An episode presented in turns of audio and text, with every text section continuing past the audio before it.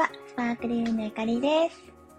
お久しぶりでございます。いやー、ちょっと今実はですね、あのー、クリスマスが終わったタイミングで収録をしてるんですけれども、ちょうど、あの、近況報告最近全然、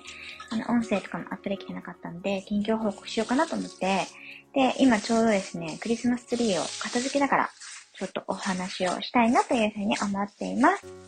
で、本日のテーマは、ちょっと近況報告ということで、お久しぶりの投稿にもなりますので、あのー、最近なんか何してたのかな、この人、みたいなところをですね、お話ししていければなというふうに思っています。ちょっとガサガサね、落としちゃうかもしれないですけれども、もしご興味がある方はお付き合いいただけたら嬉しいです。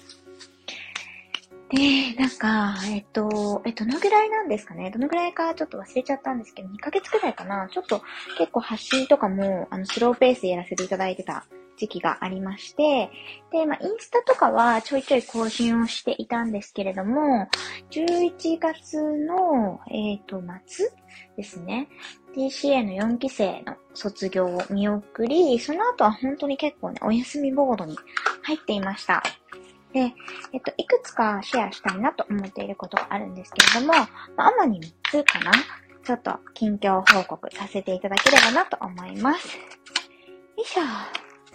ああ、ちょっとなんか、クリスマスツリーの解体がですね、こう、地味に大変だなと思いながらやってるんですけれども、ちょっと近況としても3つありますので、ご報告します。まず、1つ目なんですが、まあ、ブログだったり、メルマガだったり、あと、まあ、インスタを見てくださっている方はご存知かなと思うんですけれども、この度、実は2人目を授かりまして、えっ、ー、と、今7ヶ月に入るところになります。7ヶ月、8ヶ月？ちょっと忘れちゃったんですけど、3月の頭に出産を予定しています。で、なんかその、ちょっと妊娠が分かったタイミングぐらいから、やっぱり結構自分の体調とかも変わってきているので、なんかそろそろこう、し、えっと、仕事のやり方だったりとか、次のステージに行く時期なんじゃないかなっていうのをうすうす感じていて、で、そういうふうに思ってる間に妊娠がやっぱり発覚して、あ、やっぱりそうだったんだって思ったんですよね。なんか私一人目の妊娠の時も、なんか明らかに自分の体調とか気持ちの面が変化してきたっていうのを感じてまして、で、なんかいつもと違うな。これまでにないその気持ちの変化だなっていうのを察知すると、大体やっぱなんか妊娠してるみたいなのが一人目の時もそうだったんですね。なんかちょっとやる気がないっていうのとも違うんですけれども、ちょっと仕事のペースの仕方だったりとか、仕事に対しての、あのー、モチベーションの持ち方だったりとか、がちょっとこう、ちょっとずつこう変わってくるっていうのが私の中では、あの、サインとしてありました。で、ちょうどその、まあ、講座生で、専念して、あの、コンサルとかをやっていた時期だったりもするので、今回の講座生を見送って、一旦その、直接私がコンサルティングとして、えっ、と、まあ、登壇というか、する。そういった、あの、継続のコンサルティングっていうのはしばらくお休みをすることになるかなというふうに思います。まあ、もともとなんか TCA の4期生を募集するときも、そもそも完全に初心者の方で、まだ何もやりたいことが決まっていないっていう方は、今回の講義でもう最後の募集になりますっていうことを告知させていただいてたんですよね。なんですけれども、まあ、それがそのままこう当たったというか、感じで、まあ、やっぱりこれから少しこう仕事のフェーズを変えていくことになるかなというふうに思います。ただ、あの、発信とかは継続していきますし、あの、ちょっと今お休みをしていたんですけれども、改めて再開していきたいなと思っているので、もし、副業だったり、パラレルキャリアだったり、起業だったり、まあ、あとはそういう、まあ、パラキャリの働き方とかにご興味がある方がいたら、引き続き、私の音声ですとか発信を見ていただけたら本当に嬉しいなと思います。はい。まあ、1個目はその出産についてですね、シェアしたかったので、あの、ご報告をさせていただきました。ああちょっと、なかなか上手に片付けられないですね、クリスマスツリーが。本当になんかパズルみたいになってるんですよね。あの、うちはですね、全然話それちゃうんですけど、フランフランの、あのー、ツリーをね、使ってるんですよ。もしフランフランのツリーをうちも使ってるよっていう方がいたら、片付け方の上手なコツを教えてほしいなっていうぐらい、なんかいつもね、なんかあの、パーツをばらした後に入れる箱があるんですけど、それを正方形にね、組み合わせて入れなきゃいけないっていう作業が非常に難しくて、毎回苦労してますね。全然なんか入らないですね。なんか、去年どうやったんだろうっていう感じです。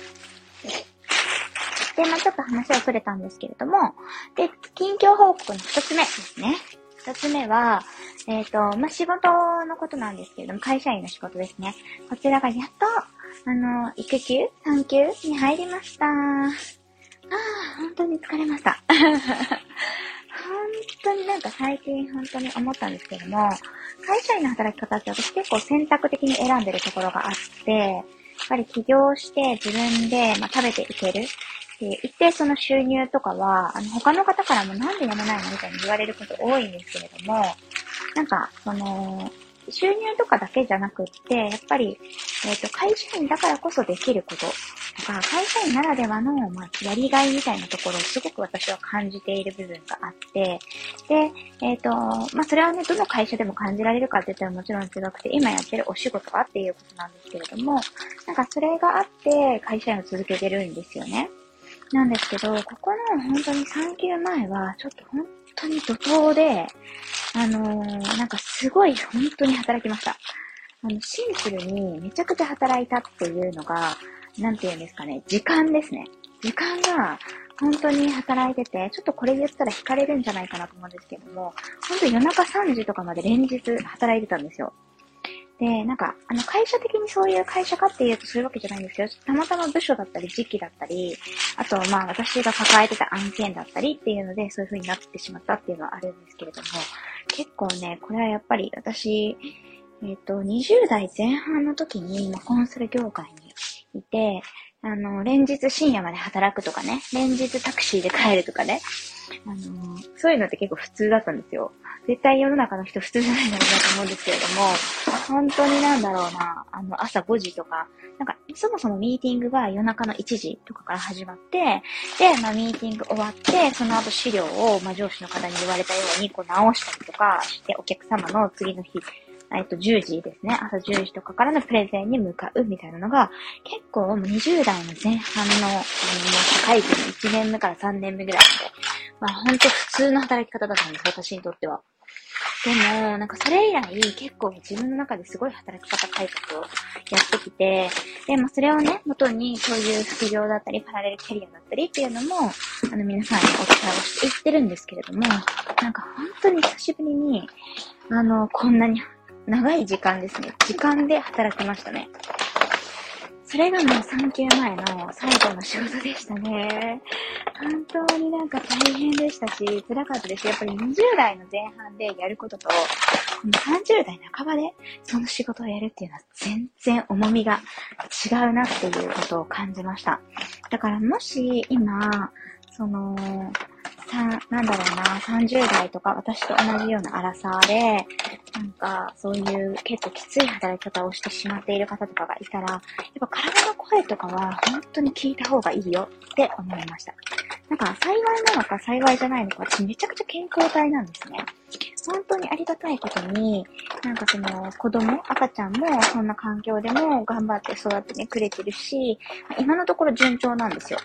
もちろん最後までね、出産何があるかわからないっていうのもありますけれども、それでもすごいね、あの、まあ、順調に育ってくれていて、まあ、周りにはね、いろんなことを経験してる方がいる中で、本当に恵まれてるなって思うんですよね。でも、正直、働き方は本当にめちゃくちゃでしたね。やっぱりなんか3時とかまで夜中連日働いて、まあ、たまに徹夜して、みたいな感じだと、もう週末本当に体が動かなくなるんですよね。で、まあもちろんね、戻った時にそういう働き方になるかっていうのはまだまだわからないし、まあもちろん戻るとかもね、わかんなかったりとかするんですけども、なんかやっぱ会社員の働き方っていうのは、一定その自分でコントロールできない部分っていうのが発生してしまうっていうのを今回改めて感じました。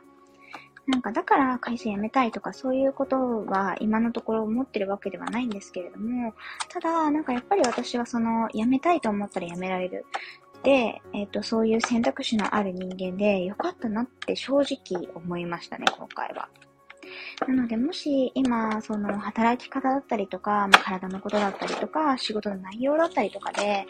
ぱりなんか、こう、今の会社で本当にいいのかなとか思ってる方がいたら、改めて選択肢を増やそうよっていうことを、なんか、ほんと伝えたいなって、今回の件でより強く思いましたね。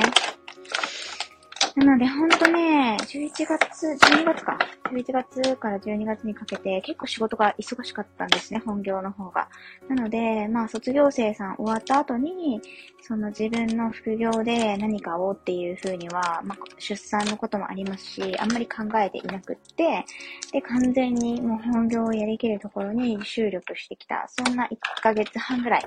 でしたね。なので本当にご無沙汰になってしまった方は申し訳なかったなと思います。なんかあんまり発信をね、してない時も、いろんな方からこうメッセージをいただいたりとか、ちょっとこう新しい発信をしたらリアクションをいただいたりとか、なんか最近どうですか？ってコメントをいただいたりとか、そういうのが本当に嬉しかったなと思っていて、なかなかちょっと返せない時期が続いてしまって申し訳なかったんですけれども、あの、改めて、あの、これから少しコミュニケーションを取る余裕ができるかなと思いますので、これからも仲良くしていただけたらなって思います。では、近況報告のラストですね。これはですね、ちょっとストーリーとかでもなんかテンションが上がったものをね、上げさせていただいてたりするんですけれども、あの、実は、あの、まあ、ビジネスのステージをね、ちょっとずつ変えていきたいっていうことを、先ほどもちょっとお話ししたんですけれども、まあ、その第一弾として、えっと、コミュニティを立ち上げることにしました。イェーイえっ、ー、と、このコミュニティっていうのは、パラキャリの、ね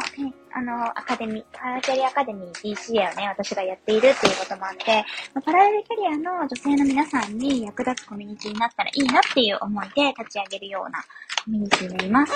で、ちょっと実はね、まだその細かいコンセプトとかはオープンにちょっとしてないというか、これから考える部分があるんですけれども、まあ、イメージ的にはそのパラレルキャリア女子のためのスキルシェアコミュニティという形で、みんなで楽しく遊べるし、学べるし、まあ、学んでるように遊び、遊んでるように働き、みたいな、そういうコンセプトで、えっと、コミュニティをやっていきたいなと思います。私がね、あの、広めている考え方で、フワロジっていう、ふわっと軽くでもロジカルにっていう考え方があるんですよ。これは、えっと、いつからかなちょっと2019年とか、20年とかから私が提唱している考え方なんですけれども、なんか、こう、仕事をね、すごい頑張ってやっていると、さっき言ったみたいにすごいバリバリ働くのが当たり前みたいな感じになっちゃって、で、まあ、ロジカルさがすごいね、身についてくるんですよ。男性性みたいなものとか、まあ、なんだろうな、感情と事象をこう切り離して考えるあり方だったりとか、ぶれないとか、やりきるとか、そういうところはすごく仕事の中で身につくなって思うんですね。ただ、なんか女性の幸せを考えたときに、なんかそれだけで人生豊かに本当になるのかな？っていうのが私の中では結構ずーっと疑問で、やっぱ男性社会で、あの、揉まれながらこう生きてきていたので、なんかそれを考えたときに、やっぱりふわっと軽く、軽さって本当に大事だなと思うんですね。ビジネスっとか、まあ、人生そのものも重たい状態だと全然うまくいかないんですよ。これ本当にそうなんですね。で、やりたいことをふわっとまずやってみるとか、なんか好きっていう気持ちだけで動いてみるとか、そういうのがたまに本当に大事だなって思うことがあります。なので、このふわっと軽くっていう感覚的な、なんて言うんですかね、感情的な、あのー、そういうもので動くっていう動機と、あと、まあ、とはいえ、ビジネスをやっていくっていうのが、まあ、うちのコミュニティのコンセプトなので、再現性がないとね、なんかなかなか継続しなかったりするわけですよね。うまくいったことをもう一回うまくやろうとした時に再現性とかって考えると、やっぱロジカルさっていうこの両方が必要になってくるので、このふわロジっていう考え方をベースに、なんか楽に、でも、なんかしたたかに、戦略的に生きていけるっていう、そういったコミュニティを作っていきたいなと思います。なので、まあ、これはね、ちょっと本当にこれから情報公開を徐々にこうしていこうかなと思うんですけれども、もうすでに生徒さんには声をかけていまして、実際にこう一緒に運営に関わりたいっていう方だったり、なんか運営まで行かなくてもメンバーにぜひ入りたいっていう方だったり、たくさん声をね、いただいてるんですよ。で、私はコミュニティやるんだったら、なんか誰でも入れるコミュニティは正直したくないって思っていて、やっぱりなんか価値観が合う方だったりとか、あの仕事感、まあ、あとはそのライフスタイルみたいなところの、あの、それぞれお互いをリスペクトしてる、リスペクトし合える方とかじゃないと、やっぱ入ってほしくないなって思っているんですよね。なので、そのある程度、その入り口とかは絞らせていただくと思うんですけれども、まあ、すでに結構参加したいっていう方が集まっていて、まあ、そういった方たちを見ていて、まあ、本当に、これは、なんだろうな、その、コミュニティっていろんなのがあると思うんですけれども、まあ、リアルでも、オンラインでも繋がっていける。で、大事な仲間になっていって、継続的にビジネスで一緒に成長していけるような、そんなコミュニティになるだろうなっていうのが見えているので、本当に楽しみだなと思ってます。結構話をすると、その参加したいって言ってる方も、本当にワクワクしてきましたとか、もうなんかこういう話ができるだけでもコミュニティの価値ありますねとか、なんか本当に連絡してラッキーでしたとか 言っていただけるので、なんかこれからその辺は詳しいことはね、皆さんにもお伝えできるタイミングが来たら、あの、開示をしていけたらなというふうに思っています。はあ、ということで、ちょっと喋ってる間にですね、頑張ってツリーも片付きましたので、今日はこの辺で終わりにしたいと思います。ちょっと長くなってしまったんですけれども、でも私の近況報告っていうことだったので、なんか興味がある方に聞いていただければいいかなと思って配信をしました。今日もお付き合いいただきましてありがとうございました。では、また次の動画、また次の音声でお会いしましょう。バイバーイ。